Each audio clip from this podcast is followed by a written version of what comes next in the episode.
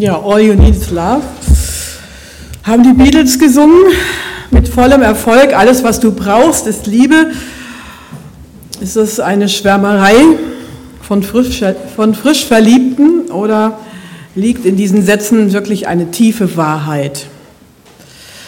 Wer das Radio anstellt und auf die Texte der Lieder hört, der auf Deutsch oder auf Englisch, der merkt sehr schnell, dass dieses Thema immer wieder vorkommt.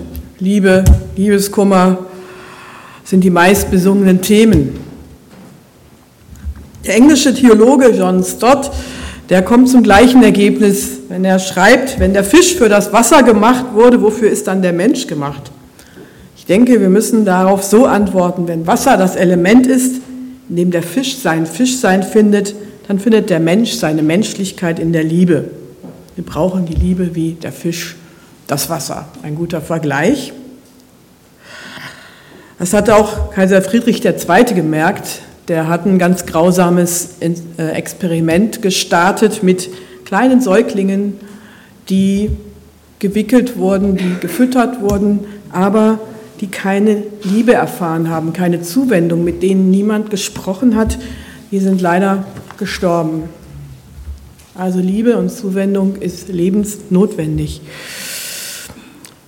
Und äh, um Liebe geht es auch im Johannesbrief. Das letzte Mal, als ich hier war, da habe ich über das Licht gepredigt im ersten Kapitel. Heute geht es um die Liebe in Kapitel 4. Und dort schreibt Johannes, ähm, wie Gott uns begegnet, äh, wo die Liebe herkommt, wie sie uns in Gott begegnet und wie diese Liebe sich dann auswirkt. Und jetzt lese ich dazu ähm, einige Verse aus Johannes 1. Johannes 4 ab Vers 16. Gott ist die Liebe und wer in der Liebe bleibt, der bleibt in Gott und Gott in ihm. Darin ist die Liebe bei uns vollkommen, dass wir Zuversicht haben am Tag des Gerichts, denn wie er ist, so sind auch wir in dieser Welt. Furcht ist nicht in der Liebe, sondern die vollkommene Liebe treibt die Furcht aus, denn die Furcht rechnet mit Strafe. Wer sich aber fürchtet, der ist nicht vollkommen in der Liebe. Lasst uns lieben, denn er hat uns zuerst geliebt. Wenn jemand spricht, ich liebe Gott und hasst seinen Bruder, der ist ein Lügner. Denn wer seinen Bruder nicht liebt, den er sieht, der kann nicht Gott lieben, den er nicht sieht. Und dies Gebot haben wir von ihm, dass wer Gott liebt, dass er auch seinen Bruder liebe. Ich weiß nicht, wem es aufgefallen ist, wer mitgezählt hat. Das Wort Liebe kommt sehr, sehr oft vor in diesem Abschnitt. Der Apostel Johannes, der kommt buchstäblich ins Schwärmen über die Liebe Gottes. Wohlgemerkt nicht über den lieben Gott, der so fünf Grade sein lässt, der beide Augen zudrückt, wenn Menschen gegen seinen Willen etwas getan haben. Dieser Gott ist hier nicht gemeint. Johannes ist vielmehr begeistert von Gott, der die Liebe ist. So sehr, dass er in diesen knappen Versen 13 Mal von der Liebe redet. Johannes spricht so dicht von der Liebe, weil er damit zeigt, wie dicht und wie stark Gott von der Liebe denkt. Und wie dicht seine Liebe an uns heran will. Liebe, das ist das erste Wort, das ist das wichtigste Wort und das letzte Wort über ein Menschenleben, über jeden einzelnen von uns. Gottes Liebe ist das, womit er uns anschaut. Seine Liebe ist konkret und ist sehr direkt. Sie gilt jedem ganz persönlich. Johannes der Jünger Jesu hat das sehr persönlich erlebt, ganz hautnah. Diese Liebe Jesu hat ihn erfasst und hat ihn verändert, so sehr, dass er im Kreis der Jünger bald zum Lieblingsjünger wurde oder wörtlich der Jünger, den Jesus lieb hatte. Ich weiß nicht, wer von uns Johannes heißt, aber egal wie wir heißen, jeder von uns ist ein Lieblingsjünger Jesu. Du bist der Jünger, den Jesus lieb hat. Und wir sind die Gemeinde, die Jesus lieb hat. Doch was ist das für eine Liebe und woher kommt diese Liebe? Johannes schreibt, Gott ist die Liebe. Die Alten kennen noch das Lied, ne? Gott ist die Liebe, lässt mich erlösen oder so meine Generation, Kindergottesdienst, das war so das Standardlied. Singt sich so schön daher, aber das muss man sich mal auf der Zunge zergehen lassen. Es ist eigentlich ein unerhörter Satz. Gott ist Liebe, Liebe in Person. Ich wüsste nicht, welche Religion so von einem Gott spricht.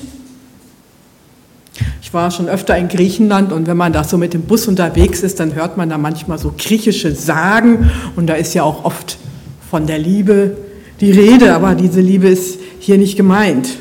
Da gibt es dann aber auch äh, jede Menge Eifersucht und Streit. Also es ist nicht immer nur heile Welt in diesen Geschichten.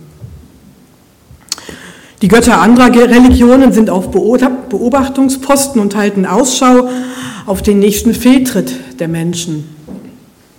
Und wieder andere, die sind so erhaben und unnahbar, dass sie in ihrer Majestät sich nie die Finger schmutzig machen würden für einen Menschen.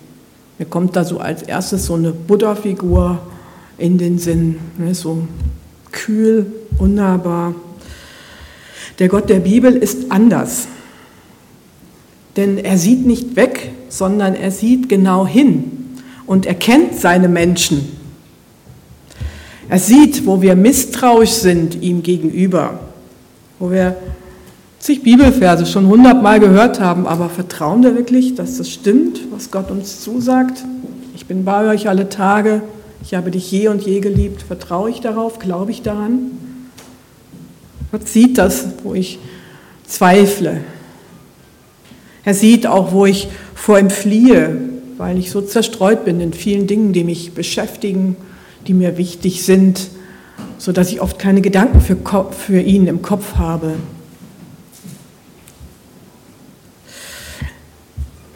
Das, das, das Normalste in der Welt wäre, dass Gott sich voll Enttäuschung von uns abwendet. Aber so ist Gott nicht. Er ist unfassbar anders. Gerade da, wo wir wegsehen oder wo wir weggehen, da sieht er hin und da geht er hin. Da, wo er nichts Liebenswertes an uns findet, da bindet er sich mit seiner Liebe an uns. Während wir Menschen immer nur das Liebenswerte suchen, sagt Gott Ja zu uns.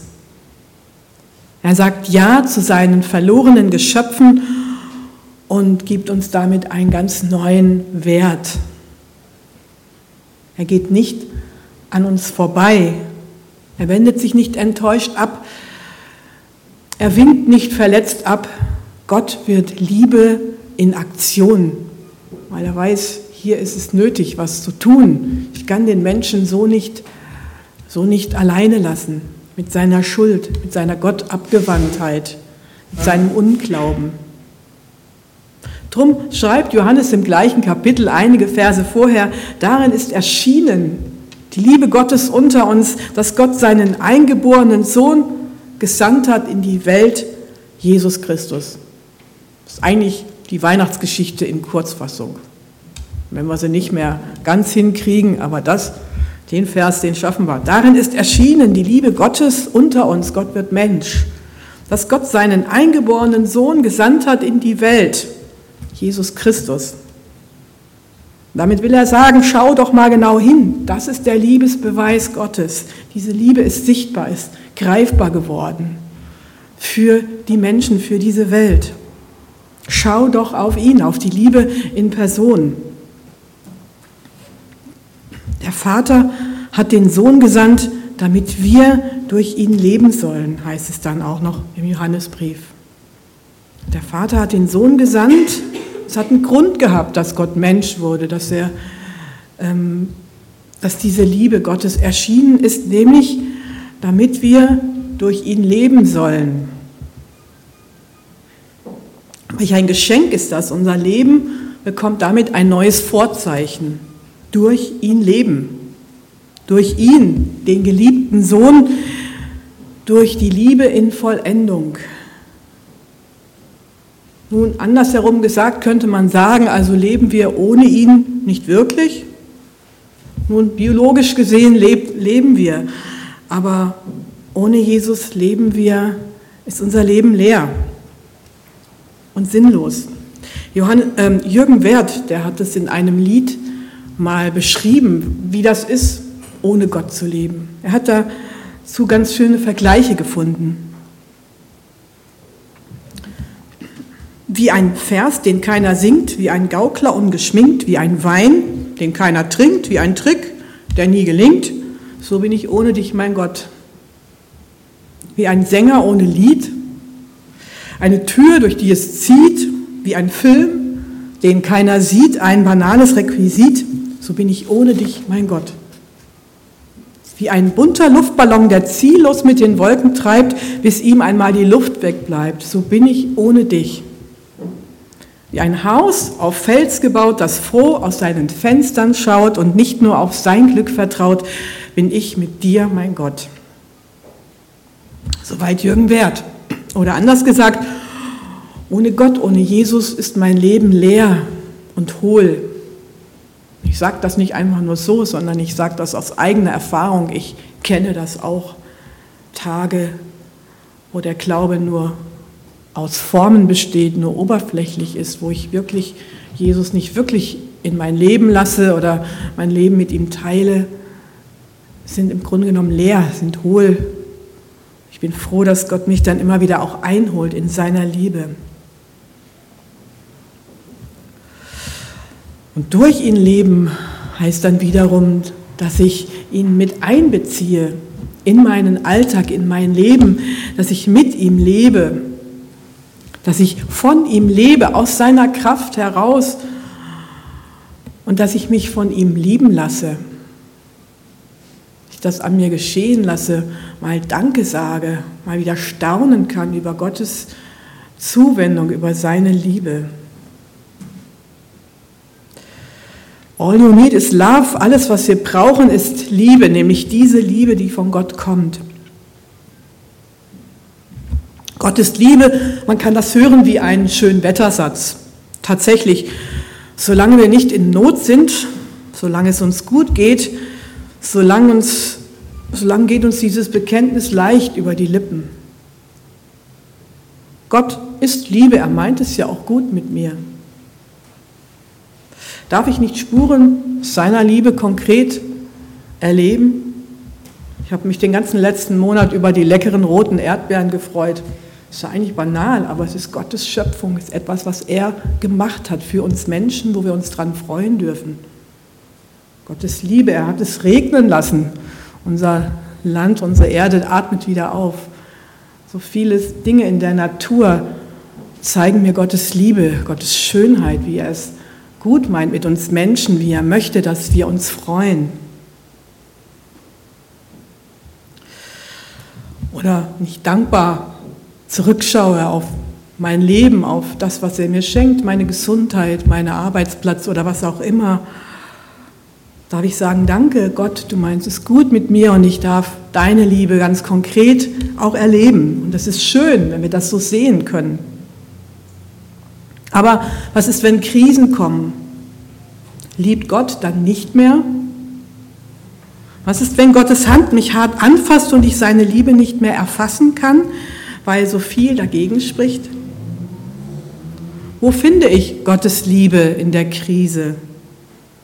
Wenn meine Lebensplanung in Trümmern liegt, wenn Menschen, die mir lieb waren, mich enttäuscht haben, wenn die Gesundheit dahin ist und die Tage gezählt sind, schnelle Antworten sind da fehl am Platz, wenn einer tief drin steckt, in Trauer, in Krise in der Krise. Da kann man dann den anderen eher verletzen, als ihm helfen, wenn man Dinge zu schnell sagt. So wie wird schon wieder oder Gott will dich jetzt segnen oder will dir was Bestimmtes sagen, pass jetzt mal genau auf. Ich glaube, solche Sätze sind da nicht angebracht, sondern sind vielleicht eher wie eine Ohrfeige. Denkt er an Hiob, an seine Freunde, gell, die mit ihm ausgehalten haben, eine Woche einfach nur geschwiegen haben. Aber eines gilt auch in der tiefsten Krise, auch wenn wir gar keine Erklärung haben oder vielleicht auch gar keine Erklärung brauchen oder wollen dafür, dass wir in die Krise gekommen sind, nämlich, dass wir auf den schauen, der selber durch tiefe Not und Schmerzen gegangen ist, der sich freiwillig von Menschen hat verachten lassen. Dazu müssen wir hinausgehen vor die Stadt an den von allen gemiedenen, ja verfluchten Ort Golgatha. Dort auf der Müllhalde, wo nicht nur der Müll, sondern sogar Menschen lieblos weggeworfen wurden, dort zeigt Jesus den Höhepunkt der Liebe. Dort wird Gottes Liebe in Jesus sichtbar und greifbar, weil Jesus sich Arbeit gemacht hat für unsere Sünden, weil er sich schmutzig gemacht hat, weil er sich verachtet hat lassen. Dort macht er klar, dass seine Liebe ihn hingerissen, hineingerissen hat in unsere in meine und deine tiefste Not. Dass ihm das nicht gleichgültig war, dass wir ihm nicht gleichgültig sind. Am Kreuz kommt diese Liebe zur höchsten Entfaltung. Das tat er für mich. Die Schuld trug er für mich. Den Tod litt er für mich. Jesus am Kreuz, das ist der Höhepunkt der Liebe, dieser Liebe, die sich ganz für jeden von uns verschenkt. Seit Golgatha steht es fest, ganz egal, was sonst im Leben passiert, was uns aus der Bahn wirft, was uns an Gottes Weg äh, zweifeln oder verzweifeln lassen will. In Jesus ist Gottes Liebe sichtbar und das gilt immer und zu alle Zeiten. Sie ist sichtbar und greifbar geworden für uns Menschen. Im Gekreuzigten nimmt sie die tiefste und zugleich herrlichste Gestalt an. Gottes Liebe, woher sie kommt? Sie kommt aus der Hingabe Jesu für uns. Sie kommt aus seinem Verschenken seiner Liebe zu uns. Sie kommt von innen heraus, aus dem tiefsten Herzen Gottes. Jesus am Kreuz, hier finden wir die Liebe, die krisenfest ist, weil ich auch in der Krise weiß, Jesus hat mich lieb, er hat mich so lieb, dass er für mich gestorben ist. Und dann meint er es auch jetzt gut mit mir. Er hat den Überblick und er hat es im Griff. Auch wenn ich manches nicht verstehe. Aber seine Liebe ist da, sie ist gegenwärtig. Doch wie begegnet uns diese Liebe und was sagt der Text? Hier heißt es in Vers 18, Furcht ist nicht in der Liebe, sondern die vollkommene Liebe treibt die Furcht aus denn die Furcht rechnet mit Strafe. Das schreibt Johannes, der zusammen mit seinem Bruder Jakobus den Titel Donnersöhne erhalten hat. Da war mal eine Situation, sie waren in einem samaritischen Dorf und dieses Dorf wollte Jesus nicht aufnehmen und Johannes kriegt das mit und er er bittet, dass Feuer vom Himmel kommen soll auf dieses Dorf, dass dieses Dorf umkommen soll. Wenn sie schon nicht Jesus aufnehmen, dann sollen sie vernichtet werden. Zack, Strafe.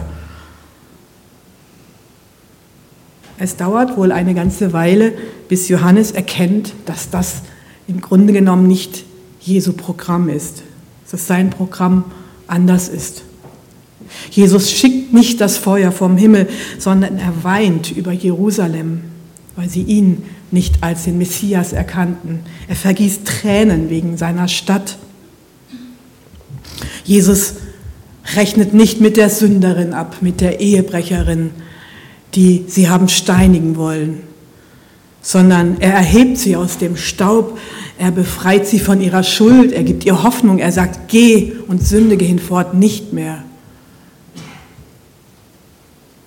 Johannes erkannte, das Ende der Wege Gottes ist nicht die Furcht vor dem erhabenen Gott oder gar vor der Strafe. Am Ende steht Gottes unermessliche Liebe für seine gefallenen Geschöpfe, die immer das Gute sucht und das Gute will, die nicht will, dass wir in der Sünde bleiben, sondern dass wir so leben, wie es ihm gefällt, der sich freut, wenn wir wieder einen Sieg mit ihm errungen haben. Diese Einsicht hat den Johannes so sehr verändert, dass er diese Liebe so zum Thema macht, gerade auch in diesem Brief. die Liebe Gottes und was sie aus uns macht. Gottes Liebe hat verändernde Kraft. Sie ist so klar und so rein, dass sie uns auch die letzte Furcht vor Gottes Zorn über unsere Schuld nimmt. Furcht ist nicht in der Liebe, das ist wie bei jenem Jungen, der voller Tränen nach Hause gekommen ist. Der Vater hat es zigmal gesagt, hier wird nicht gekickt, wo die ganzen Fensterscheiben sind, sondern da, wo der Fußballplatz ist. Und doch war es geschehen. Wieder besseres Wissen hat er das Fenster der Nachbarin mit einem sensationellen Schuss zerlegt. Was wird der Vater sagen? Wird er streng sein? Muss er jetzt sein Sparschwein öffnen und die Rechnung bezahlen? Stunden voller Sorge und Angst, bis der Vater am Abend nach Hause kommt und dann erlebt dieser Junge, Furcht ist nicht in der Liebe, Ganz unbegründet waren seine Sorgen, seine vielen Gedanken. Mit gutem Grund hätte der Vater ja streng sein können, aber als der dem weinenden Kind liebevoll über den Kopf streicht, sagt er, ich regle die Sache. Du bist doch mein geliebtes Kind. So können wir uns Gottes Liebe vorstellen. Liebe, die nicht alles heimzahlt in gleicher Münze, die nicht in erster Linie straft, sondern die es gut meint, die vergibt, die barmherzig ist. Nun, es ist ein Gedanke, der in unserer Zeit etwas verloren gegangen ist, dieser heilige Zorn Gottes über unsere Schuld, der natürlich auch da ist. Gottes heilige Erhabenheit, der sich kein Mensch nahen kann. Die erste Christengemeinde in Jerusalem hat das sehr gut gewusst. Nicht nur einmal wird von ihr berichtet, dass die Furcht Gottes über alle kam. Aber sie wusste genauso, es ist die Liebe, die den Abstand zum heiligen Gott überwindet. Gottes Liebe in Jesus überwindet alle Furcht vor der Strafe für unsere Schuld. Gottes Liebe, wie sie uns begegnet, nicht von oben herab, erhaben und streng, sondern von innen heraus aus einem voller Liebe brennenden Herzen Gottes. Und diese Wirkung, diese Liebe Gottes hat dann Auswirkungen. Damit komme ich zu meinem dritten und letzten Punkt, Gottes Liebe, wie sie sich auswirkt. Gottes Liebe kann nicht für sich bleiben. Liebe sucht ein Gegenüber, an das sie sich verschenkt. Liebe sucht den anderen. So sehen wir es bei Gott er blieb nicht für sich, sondern er suchte uns. Er kam in Jesus diese Welt, in diese Welt zu suchen und selig zu machen, was verloren ist. Es ist so wie bei Eltern und kleinen Kindern. Hier der kleine Junge von dir, ich weiß nicht, wie der heißt, hat sich dann neben seinen Papa gesetzt.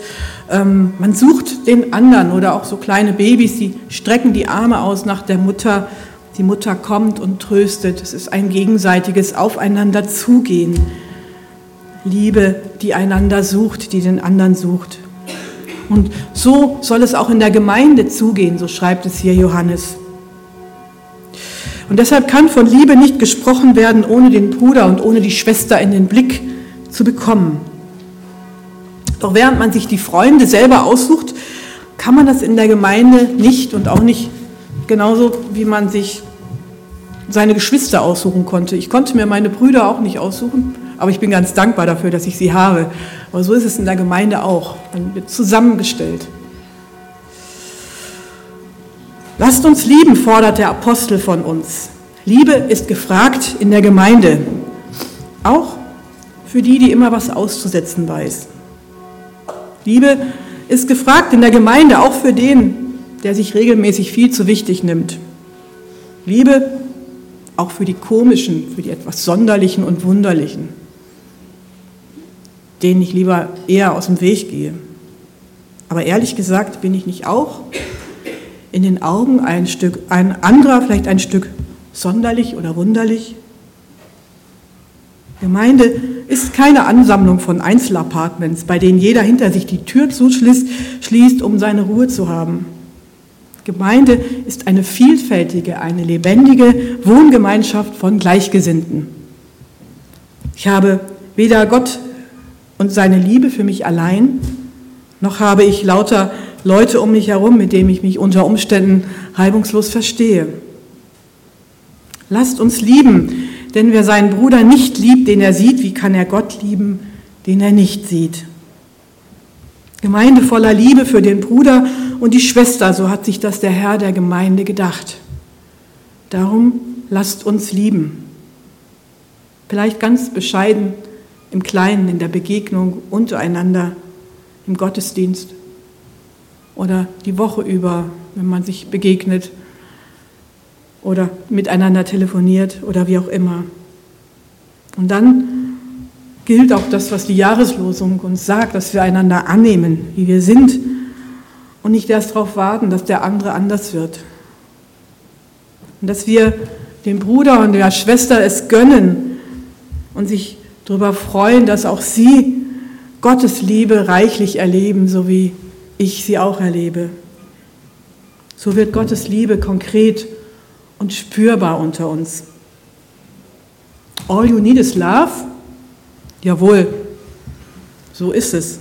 Wir brauchen diese hingebende, diese barmherzige, diese kraftvolle Liebe Gottes.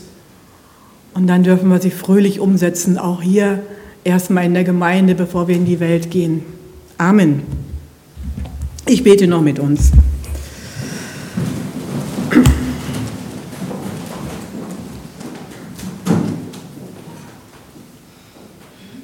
Du großer Gott, allmächtiger Vater, wir beten dich an, weil du selber die Liebe bist. Und das nicht nur so abstrakt, sondern du hast es gezeigt in Jesus, deinem Sohn, bist Mensch geworden für uns. Danke für deine Barmherzigkeit, mit der du dich uns zuwendest. Bitten dich, hilf uns, dass wir auch einander barmherzig sind und uns von Herzen lieben, damit andere Menschen um uns herum sehen, ja, du bist Gott in unserer Mitte. Danke, dass du uns dafür die Kraft geben willst. Amen.